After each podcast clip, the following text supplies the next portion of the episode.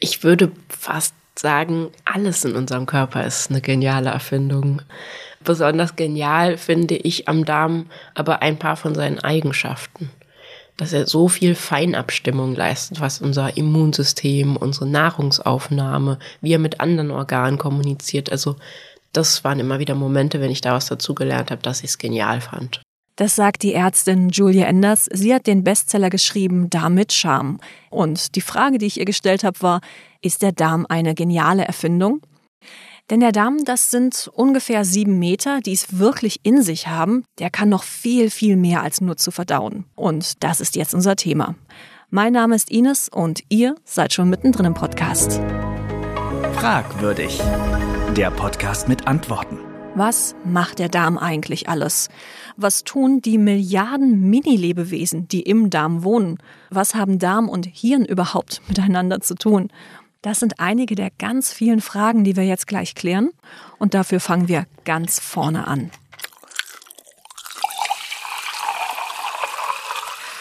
Sobald wir etwas essen oder trinken, beginnt ein großes Zusammenspiel im Körper. Beißen, kauen, schlucken und im Magen wird die Nahrung dann hin und her geschaukelt, bis sie wirklich sehr, sehr klein ist. Und dann kommen ja noch Dünn- und Dickdarm ins Spiel. Die haben ihre jeweils ganz eigene Art, mit dem Essen umzugehen. Beide haben erstmal ganz andere Arbeitsweisen. Der Dünndarm kriegt ja richtig so das komplette Paket ab, was wir auch immer da oben in den Mund einfügen, einflößen, äh, muss damit also umgehen. Kohlenhydrate, Eiweiß, Fette, irgendwelche Zusatzstoffe. Der knetet auch richtig ambitioniert rum und treibt eigentlich alles vorwärts. Wirklich nur, wenn er sagt, oh nee, da müssen wir abbrechen, dann geht's mal nach hinten, also in die Rückwärtsrichtung. Im Dickdarm ist das eine ganz andere Sache. Erstens ist der wesentlich langsamer, hält manchmal auch einfach nur so die Nährstoffe. Weil im Dickdarm eben Bakterien für uns verdauen, im Dünndarm verdaut der Dünndarm und nimmt auf über seine Wände. Das heißt, äh, im Dickdarm haben wir erstens diese ruhigere Art und zweitens bewegt er auch mal was zurück. Dann wieder ein bisschen vor. Also da herrscht einfach ein anderes Klima, viel toleranter auf Bakterien, viel ruhiger in seinem Vorantreiben. Der Dünndarm sagt hier nicht so wirklich viele Bakterien, gerade am Anfang nicht, weil hier soll ich das Essen aufnehmen für unseren Körper. Obwohl es diese unterschiedlichen Herangehensweisen gibt, ist der Darm erstaunlich wandelbar. Es gibt tatsächlich Menschen, die ohne Dickdarm leben. Es kommt zum Beispiel vor, dass der Dickdarm wegen einer lebensgefährlichen Entzündung entfernt werden muss. Und in solchen Fällen kann dann der Dünndarm quasi einspringen dann kann der letzte Abschnitt des Dünndarms teilweise ähnliche Funktionen oder auch Bakteriengemeinschaften übernehmen, die sonst ein Dickdarm hätte. Also das dauert, sowas dauert und manchmal auch über ein Jahr, aber es kann langsam sich so angleichen, dass da gewisse Funktionen und Bereiche äh, wie so ersetzt werden vom Dünndarm. Eine andere Geschichte ist das, wenn wir Dünndarm entnehmen. Wir können gewisse Menge an Dünndarm entnehmen und es ist trotzdem noch genug Fläche da, um unser Essen aufzunehmen. Aber gerade wenn es sehr viel mehr ist oder wenn es Bereiche sind, in denen bestimmte Dinge aufgenommen werden, wie jetzt Vitamin B12 zum Beispiel, dann ähm, müssen wir das substituieren, also zusätzlich geben, weil dann es einfach schwierig ist, für diesen kleinen Abschnitt Dünndarm, der noch da ist, alles zu machen, was sonst ein ganz langer Dünndarm machen würde. Auch da passt sich ein Dünndarm an, wenn ihm ein bisschen was geklaut wird, werden die Zotten zum Beispiel länger, also dann vergrößert er einfach seine Oberfläche, um mehr aufzunehmen. Aber wenn man natürlich einfach eine riesige Menge nimmt, dann reicht das manchmal nicht mehr. Und man muss auch sagen, man könnte nicht den ganzen Dünndarm entfernen. Mir ist nicht bekannt, dass das mit dem Leben vereinbar ist. Eine ganz eigene Welt im Darm sind die Bakterien. Milliarden von ihnen leben in uns. Je nachdem, was wir essen, kann die konkrete Zahl etwas höher oder niedriger ausfallen. Die unfassbar vielen kleinen Lebewesen bilden eine Gemeinschaft und die funktioniert so. Ja, ein bisschen kann man sich die Gemeinschaft im Darm wie einen Wald vorstellen. Die Beziehungen untereinander funktionieren einfach ähnlich, wie jetzt zum Beispiel der Baum steht da, hat aber eben einen Pilz an seinen Wurzeln, der ihm verschiedene Nährstoffe holt. Der Pilz ist jetzt aber eigentlich gar nicht so klein, sondern im Untergrund geht er riesig weiter. Und wer war zuerst da, ist zum Beispiel auch ein relevantes Thema bei den Darmbakterien, weil je nachdem, wer Bodenfläche im Wald zum Beispiel als erstes besiedelt ähm, und dann schon mal die Nährstoffe anfängt entsprechend aufzuspalten, entscheidet auch, wer sich danach noch besser oder schlechter ansiedeln kann. Und ziemlich so funktioniert das auch. Es gibt eben Bakterien, die bestimmte Lebensmittel von uns zu diesem und jenem abbauen. Und davon kann dann wieder dieser und jener Keim leben und ein anderer aber zum Beispiel nicht so gut. Oder es gibt auch Bakterien, die gegen andere Bakterien Antibiotika herstellen, die natürlich nicht gegen sie selber wirken oder Bakterien, die so ähnlich sind, aber vielleicht dann gegen dieses und jenes. Also da sind so Feindschaften, da sind kollegiale Verbindungen, da sind Bakterien, die am besten zusammen vorkommen. Da gibt es auch manchmal eine Beziehung zwischen Pilzen und Bakterien. Da geht es eigentlich wirklich eher darum, wie sieht der Wald so insgesamt aus und nicht steht da ein giftiger Fliegenpilz. Ein giftiger Fliegenpilz macht noch nicht den Wald aus. Und genauso machen uns einige schädliche Bakterien im Darm nicht immer sofort krank. Es zählt, wie viele sind es und können die nützlichen Bakterien die schädlichen unter Kontrolle halten. Ach ja, und es gibt auch Bakterien, die können uns sowieso gar nicht krank machen. Bei solchen, die das können, unterscheiden Fachleute zwischen verschiedenen Eigenschaften oder Fähigkeiten, die diese Krankheitserreger haben. Hier drei Beispiele. Nummer eins: man schaut zum Beispiel, nehmen die sich was von uns, was wir eigentlich bräuchten und wir haben dann zu wenig? Eine Eigenschaft von bösartigen, sage ich jetzt mal, Bakterien oder krankheitsverursachenden Bakterien ist eben, dass sie zum Beispiel Eisen von uns abziehen mit einer hundertfachen Bindungsfähigkeit das Eisen an sich reißen, als das unsere eigenen ähm, Zellbestandteile können. Das ist natürlich schlecht. Also wir hätten ganz gern das Eisen, um unseren Sauerstoff zu transportieren. Klar nehmen die uns nicht alles weg, aber manchmal in einem Bereich, der schon ungut ist.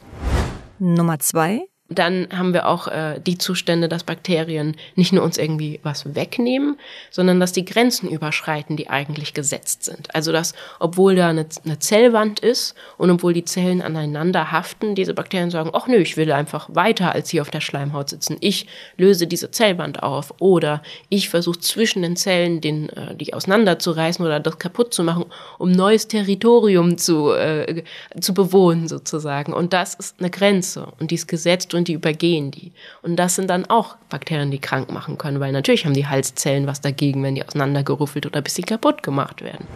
Und Nummer drei. Und dann hätten wir als nächstes noch die, die uns richtig manipulieren. Also Bakterien, die sagen, hm, ah, dein Immunsystem merkt also, ich nehme ihm was weg oder überschreite Grenzen. Na, dann schütte ich irgendwelche Stoffe aus, sodass es nicht mehr so richtig denkt, es müsste eigentlich da was dagegen machen oder dass es das nicht mehr so gut kann. Also die praktisch sehen, ah, unser Körper reguliert schon, also unser Körper sagt schon, nee, nee, das ist nicht gut, das passt für mich nicht. Einige Bakterien werden dann nett tatsächlich über die Jahrhunderte und hören dann auf, das zu machen, wenn es uns ärgert. So kommen wir miteinander klar. Und andere sagen, na, dann gehe ich das halt einfach. Oder sagt das Immunsystem, versteht hier irgendwas nicht oder spinnt ein bisschen. Also so ein bisschen diese Masche. Und das sind dann auch Krankheitserreger. Und ähm, dann wäre praktisch noch der letzte Schritt, dass bestimmte Bakterien das Immunsystem so aufhetzen ähm, können. Also dass sie Stoffe ausschütten, die so eine Überreaktion auslösen, dass das Immunsystem uns selber schadet. Also jemand, der weiß, welche Knöpfe er bei uns drücken muss, dass wir so die blödeste Version von uns sind, wer das übersetzt. Wichtige Stoffe wie Eisen stehlen, unsere Zellen zerstören oder sich durchwinden, das Immunsystem manipulieren, ziemlich perfide, wie manche Krankheitserreger funktionieren. Ach ja, ähm, Stichwort Immunsystem. Hieran hat der Darm einen ganz wesentlichen Anteil, denn eine sehr große Anzahl der Immunzellen werden in den Darmwänden ausgebildet. Und diese Zellen wiederum, die bilden Signalstoffe, um mit dem restlichen Immunsystem zu kommunizieren. Generell gilt, der Darm ist sehr mitteilsam. Er ist mit den anderen Organen in uns verbunden und wenn etwas beim Darm so richtig, richtig schief läuft, dann kann das auch Auswirkungen auf den restlichen Körper haben, sogar auf die Psyche. Trotzdem, seine Rolle sollte nicht überschätzt werden, sagt Julia Enders. Der Darm sei sehr wichtig, aber wenn es ihm gut gehe, dann heiße das nicht ganz automatisch, dass auch alles andere im Körper gut laufe. Eine der spannenden Verbindungen in uns ist die sogenannte Darm-Hirn-Achse. Mit dem Begriff sind eigentlich mehrere Kommunikationswege gemeint. Einer davon ist der Vagusnerv, der ist eine direkte Verbindung des Gehirns mit dem Darm und dieser Nerv sorgt für einen Informationsaustausch, wobei deutlich mehr Signale vom Darm zum Gehirn gesendet werden als umgekehrt. Aber es gibt eben auch die Achse über Hormone. Der Darm selber schüttet auch äh, über 20 eigene Hormone aus. Und darüber kommt natürlich auch was an bei unserem Gehirn und bei den Restorganen. Und es gibt dann noch eben über die Mikroben, die bestimmte Stoffe ausschütten können, also übers Blut einfach eine Mitteilung von kleinen Signalen, weil kleinste und fettlösliche Signale erreichen eben auch das Gehirngewebe, die können über die Blut-Hirn-Schranke drüber diffundieren. Und ähm, das wären mal so drei Wege. Es könnte aber noch eine ganz andere Verbindung zwischen Darm und Hirn geben. Eine, die mit Evolution zu tun hat. In Heidelberg gibt es ein Forschungsteam, das auf erstaunliche Vorgänge in Schwämmen gestoßen ist. Auf Vorgänge, die mit Verdauungszellen zu tun haben und die uns Hinweise auf die Entwicklung von Nervenzellen geben können. Die Gruppe forscht am Europäischen Molekularbiologischen Labor, kurz EMBL.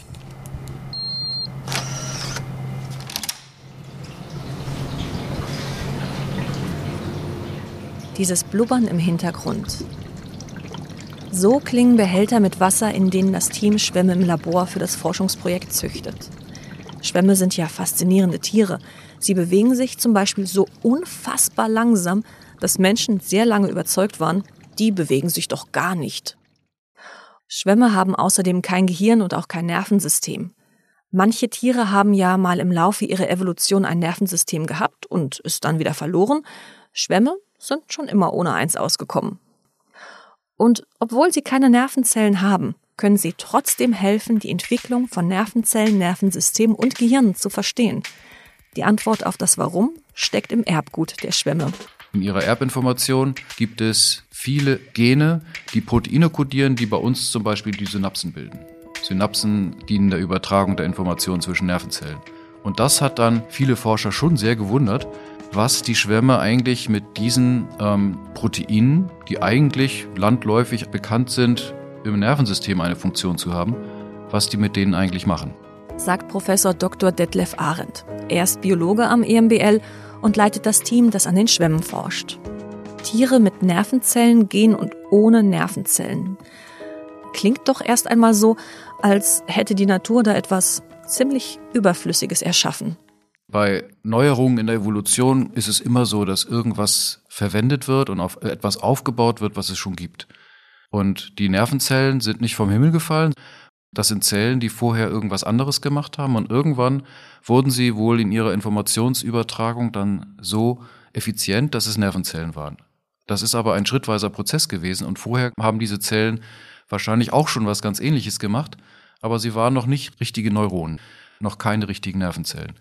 Das Forschungsteam fragte sich also, was genau ist die Funktion dieser Nervenzellengene im Schwamm?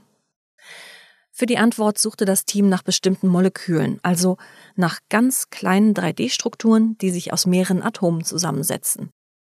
Ein Körper nutzt ja die Informationen, die in seinen Genen gespeichert sind, zum Beispiel als Bauanleitung für Moleküle.